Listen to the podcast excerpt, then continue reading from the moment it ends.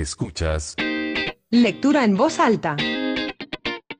Bienvenidos. ¿Qué tal a todos? ¿Cómo están? Bienvenidos a su podcast Lectura en Voz Alta. Yo soy Fego Vázquez.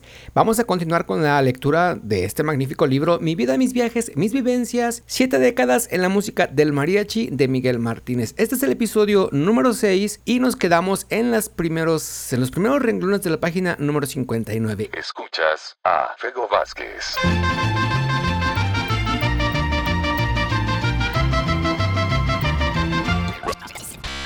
Volví a trabajar con el grupo de Don Luis. Pasarían como cinco meses cuando vi llegar a dos personas. Nos pidieron dos canciones. Uno vestía uniforme de policía con tres barras. Yo no sabía de grados, pero después supe que era comandante. La otra persona venía de civil. Pagaron las dos canciones y se metieron al Tenampa, pero casi no duraron. Salieron y me llaman a mí. ¿Y ahora? ¿Qué hice?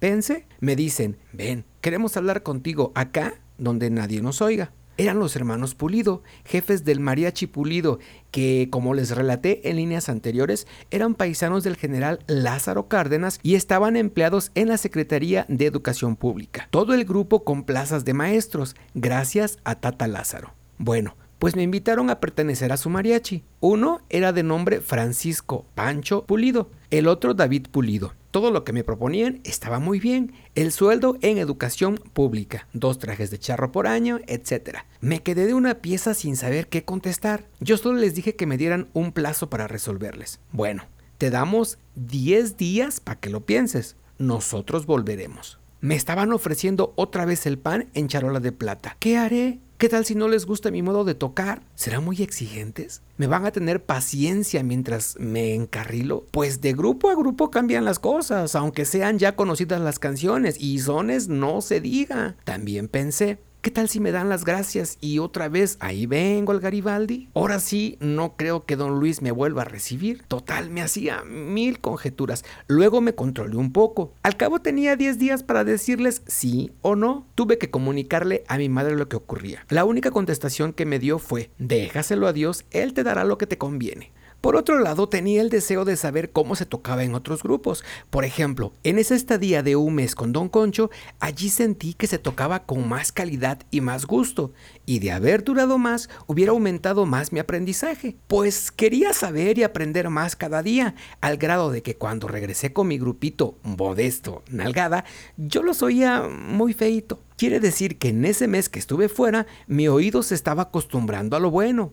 Recuerdo ese refrán tan cierto. Lo malo se te pega luego, luego. Lo bueno, ¿qué va? Te va a sudar. Por fin se pasaron los 10 días de plazo. Volvieron los dos hermanos Pulido. Me aseguraron que de los servicios que tenían, la mayoría eran solo en el día, que rara vez tenían servicios en la noche, para que no les diera las gracias a mi grupito. Ahora, si quería definitivamente andar con ellos, ya era cosa mía. Lo que sí me pidieron era puntualidad en los servicios, pues si era para un banquete o lo que fuera tenía que estar una hora antes. Además, los servicios solo eran de dos horas. Es más, me dijeron que lo probáramos por un mes. Si nos convenía a ambas partes, seguía. Si no, pues hasta luego y gracias. Me gustó ese convenio verbal. Por lo tanto, no le dije nada a don Luis pues trataría de cumplir lo mejor que se pudiera en los dos grupos. Como siempre, seguí practicando día a día la trompeta. Lo malo es que lo que había aventajado era todo de oído, o sea, a lo lírico, sin nota escrita. Recuerdo que un día de San Miguel, el 29 de septiembre, me avisaron los hermanos Pulido que íbamos a tocar al restaurante El Torino por la colonia del Valle, de una a 3 de la tarde. Era un banquete que le daban nada menos al gran maestro Miguel Lerdo de Tejada, fundador y director de la orquesta típica de la Ciudad de México. Como era día de mi santo, pude haberles dicho que me dispensaran por ser mi día, pero no les dije nada, pues tenía tanto interés y deseos de conocer a tan gran personaje y compositor de la bella canción Perjura, que en esa época andaba en boca de todo México y en las voces de los grandes tenores, tantos que se me escapan a la memoria. Jorge Negrete la cantaba en la película llamada precisamente Perjura, preciosa la interpretación. Por otro lado, cada jueves y domingo tocaba la famosa y prestigiada orquesta típica en la Alameda Central. Era una euforia del público entonces ir a escuchar esos conciertos gratuitos. Entre los cantantes de la famosa típica, recuerdo el brillante tenor Gil Mondragón, que la gente lo aplaudía después de cantar Un viejo amor de Alfonso Esparza Oteo, La Jota. Te quiero, un fragmento de la zarzuela La verbena de la paloma y Gratia plena. Esta última con letra de un poema de Amado Nervo. Cantaba digamos 8 o 10 melodías, pero el público no lo dejaba ir hasta no cantar perjura. Decían que su agradable voz era tan clara y potente que se escuchaba en cualquier esquina de la Alameda. Ah, se me pasaba el ay ay ay. Parece que de origen chileno, sin faltar ojos tapatíos, el carro del sol, la negra noche, en fin, pura canción fina, de puro pan de huevo. Me pregunto si el público de entonces tenía más educación musical que nuestro público de hoy. Por la radio se escuchaba Tchaikovsky, Chopin, Albeniz, eh, Granados, Beethoven, sin faltar las marchas del maestro John Philip Sousa. Claro que también los géneros extranjeros que habíamos convertido en nacionales, boleros, danzones, pasos dobles, foxtrot, blues, sin faltar lo mero nuestro, el mariachi, que ya estaba asomándose como un pollito que estaba quebrando el cascarón. Pues sí, llegó el maestro Miguel Lerdo de Tejada al banquete que le ofrecieron con motivo de su onomástico. Lo recibieron con un estruendoso aplauso. Al mismo tiempo, el mariachi pulido del cual yo ya formaba parte, lo recibió con las mañanitas del rey David, unidas a las mañanitas tapatías, seguido por En tu día. No le quitaba la vista al maestro, pues se me hacía un imposible que un día lo fuera a conocer menos estrecharle la mano. Ya sentado a la mesa, nos dice el maestro. A ver muchachos, por favor, tóquenme un mariachi. Nos vimos las caras. Le pregunta el jefe del grupo, ¿un qué, maestro? Sí, un mariachi. Se nos acerca su secretario y en voz baja nos dice, un son jalisciense. Él así los llama. Sí, le tocamos un son. Le encantaban. Según él, por lo alegre desde que entra hasta el fin. Pero de pronto nos confundió. Para él, un son jalisciense era un mariachi. Se terminó el banquete. Amablemente el maestro Lero de Tejada se despidió de mano de nosotros, nos dio las gracias y se retiró. Me quedé tan feliz de haber conocido al famoso maestro. Por la noche, cuando tenía que ir al Garibaldi con mi otro grupo, ya no encontraba el momento para decirles a mis compañeros que había conocido y tocado para el gran maestro y director de la famosa orquesta típica de México, Miguel Lerdo de Tejada. Cuando ya estaba ganando bien, pues trabajando en los dos grupos, les dije a mis hermanos que ya quitáramos a mi madre de lavar y planchar ajeno. Se lo dijimos, lo cual aceptó casi de inmediato. Pasó algún tiempo y otra vez don Concho me volvió a invitar otro mes para ayudarle mientras su compadre el Pitayo regresaba. Había vuelto a tomar sus copas y en un mes no se le vería la cara. Otra vez le dije que sí, pero esta vez, al saberlo don Luis, jefe del grupo donde me hice y donde empecé a ganarme el pan, me corrió definitivamente. Y con mucha razón. Seguí trabajando con el mariachi pulido. Como con ellos casi todo el trabajo era de día y como yo ya no tenía grupo fuera en la plaza, pronto enfilaba para mi casa en San Camilito, pero seguía siendo mi costumbre pasar por el Garibaldi. Seguía escuchando la radio, sobre todo para oír al mejor mariachi de ese tiempo, el mariachi tapatío de José Marmolejo, que pasaba tres veces por semana, los lunes, miércoles y viernes. Ni modo, estaban en primer lugar, o como se dice, en el candelero. Por allá, de pura casualidad, oía al mariachi Vargas de Tecalitlán. Ni siquiera anunciaban el nombre de Silvestre Vargas. Los programas eran de 15 minutos y solo había tiempo para tres canciones. Lo que sí me llamó la atención fue que a pesar de no traer trompeta, me gustó. Sus violines y sus voces se oían muy parejos. Lo curioso fue que, siendo tan joven, pude distinguir que tocaban un estilo diferente. Lo que quería era escuchar la trompeta del mariachi tapatío para ver qué le podía aprender a don Jesús Salazar. Por eso estaba al pendiente cuando pasaran su programa por la XW. Pero lo malo es que el mariachi no tenía hora fija para pasar y los programas tenían horarios diferentes que ignoraba. Había días que me quedaba espere y espere. No, pues ya habían pasado o pasaban hasta más tarde. Solo en el día había programas de música ranchera, pues por la noche puro programa de música clásica o de las grandes orquestas como las de Ernesto Riestra, Juan S. Garrido, el Escuadrón del Ritmo del maestro Gonzalo Curiel, la orquesta de Ebert Hogland, desde el suntuoso Hotel Reforma o la de aquel famoso maestro Armando Rosales. Cuánta orquesta y cuántos músicos buenos y famosos escuchaban por la voz de América Latina desde México, como lo anunciaban los locutores que les tocaba el turno. Con el mariachi pulido aprendí masones que no conocía y seguía en el eterno estudio con la trompeta, tratando de sacarle partido lo mejor que pudiera. Pero nadie me decía, búscate un maestro o métete a una escuela. Ni tampoco pensaba en eso. Cierto que para esas fechas ya me había aprendido las tonalidades, todo al puro oído. Así que pensaba que eso era todo. Pues canción nueva que salía, canción que nos aprendíamos de pura oreja. Referente a la trompeta, el público seguía dividido. Unos, de tanto escuchar por radio al mariachi tapatío con trompeta, lo aceptaban.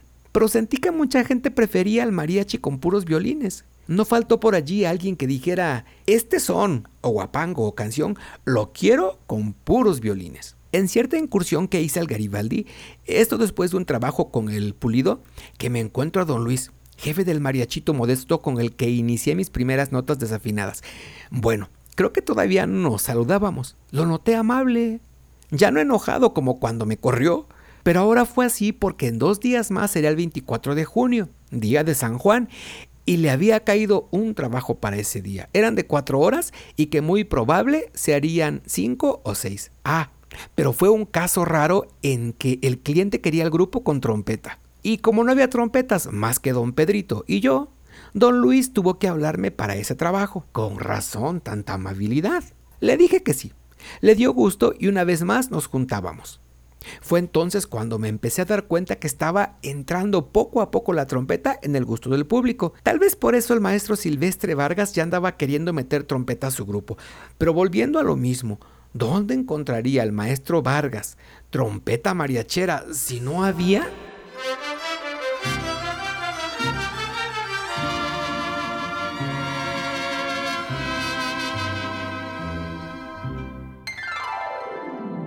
Mariachi Vargas en XEW.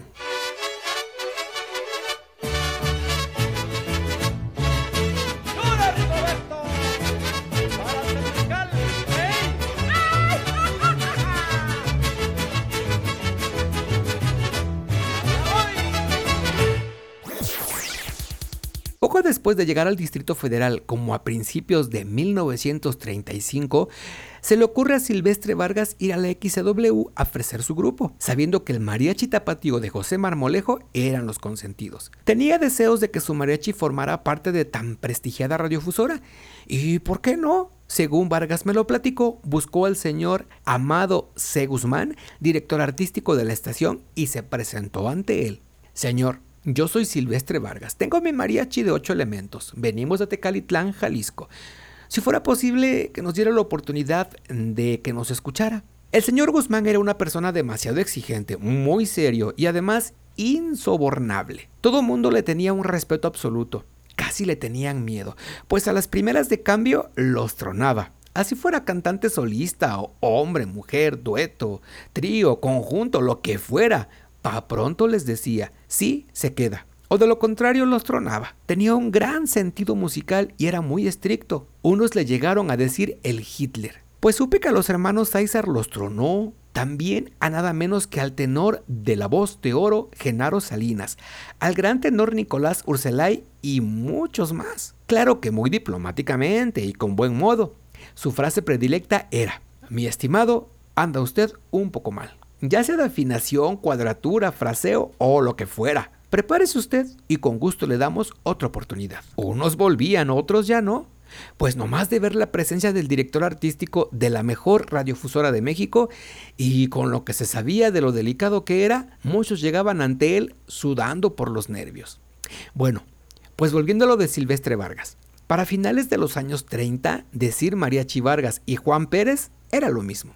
Era poco conocido. Los meros gallos eran el mariachi tapatío de José Marmolejo, que tenían un programa tres veces a la semana, lunes, miércoles y viernes, y ya traían trompeta. El grueso del público no quería la trompeta en el mariachi, y por carta y por teléfono sugerían que lo quitaran. Pero como el medio de difusión de la radio era muy fuerte, se fue metiendo poco a poco y al paso de los años el público la fue aceptando. Cada artista que entraba a la XCW tenía que hacer su prueba de fuego y Silvestre Vargas no fue la excepción. Lo citó el señor Guzmán para dentro de una semana. Así que lo espero el martes de la próxima semana a las 12 del día. Don Emilio Azcárraga confiaba ciegamente en las decisiones del señor Guzmán. Artista o grupo que pasara la prueba a satisfacción quedaba bajo contrato, formando parte del elenco artístico de XEW. Fui muy admirador de las hermanas Águila, el mejor dueto de América, como las anunciaban, grabando ya en la RCA Víctor con el Mariachi Vargas. Esperancita, la de la primera voz,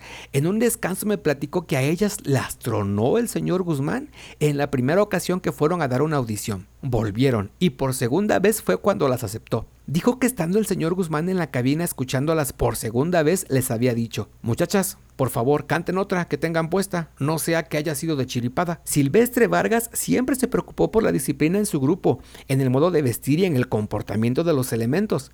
Ensayaban por lo menos dos veces por semana. Los violines sobre todo se empeñaban en emparejar los arcos. Cuando le dieron cita para la prueba dentro de una semana, citó ensayar al grupo todos los días. Así que para el día tan esperado iban bien estudiados. Llegaron a la XW y les indicaron el estudio en el que se iba a hacer la prueba. Ya estaban los micrófonos en su lugar. Pronto llegó el señor Guzmán, pero venían también el maestro Tatanacho y el maestro Francisco Cárdenas, compositor del vals Viva mi desgracia y director del quinteto de antaño. Eran el jurado que tenían que dar el fallo en pro o en contra del que se estaba audicionando. Entraron, saludaron al maestro Vargas y al grupo, pasaron a la cabina y por el altavoz dice el señor Guzmán, ¿Listo, maestro Vargas? Empiecen después del sonido de la chicharra, por favor. La chicharra es un timbre muy tenue y de muy corta duración, la señal de empezar. Tocaron un son, dice el señor Guzmán. Ahora, maestro, una canción ranchera a 2 por 4 A la mitad dice, ya no más otra, por favor, pero a 3 por 4 Al segundo verso les dice, es todo, muchas gracias. Sale el señor Guzmán del estudio y solo le dice a Silvestre, lo espero, maestro Vargas, en mi oficina. Los del grupo se fueron a su casa y Vargas esperó a saber el fallo final. Ahora le sudaban las manos. Por fin que lo llaman. Maestro Vargas, con la buena noticia, le comunico a usted que desde este momento están dentro del elenco XEW. Los felicito. Para dentro de una semana ya hay un programa para ustedes. Esperemos hacer ciertos ajustes a la programación y cuando haya otro tiempo libre lo vamos a poner en otro. Por lo pronto ya tienen programa la próxima semana. Con cierto gusto regresó Silvestre Vargas a su casa. Allí los compañeros lo esperaban con ansia. Al llegar, luego, luego le preguntan, ¿qué pasó? ¿Qué te dijo el señor Guzmán? Ya estuvo, nos aceptó y ya tenemos el primer programa la semana entrante. Escuchas a Fego Vázquez. Suscríbete. Es totalmente gratis.